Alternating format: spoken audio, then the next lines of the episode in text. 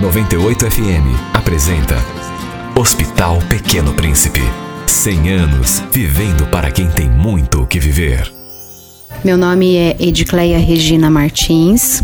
É, eu atuo como professora aqui no Hospital Pequeno Príncipe pelo programa de escolarização hospitalar e hum, eu aprendo todos os dias aqui.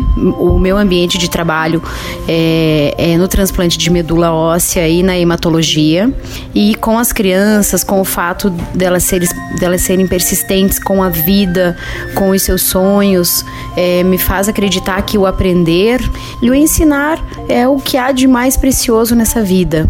Para os próximos anos, é aperfeiçoar mais o meu trabalho, né, para que cada vez mais nesse ambiente nesse ambiente de internamento, nesse, nesse ambiente de, de sutileza né, da, da vida e, e, e de busca por mais saúde, por mais vida, que eu consiga me aproximar cada vez mais dessa criançada e, e, mostrar que, mesmo estando aqui, o conhecimento é uma das coisas mais preciosas que a gente tem na vida, que o aprender é uma das coisas mais preciosas do ser humano e ensinar, né?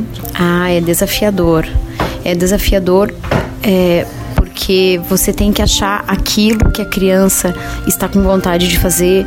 Você, muitas vezes você tem que resgatar o prazer por aprender, que muitas delas já não têm mais.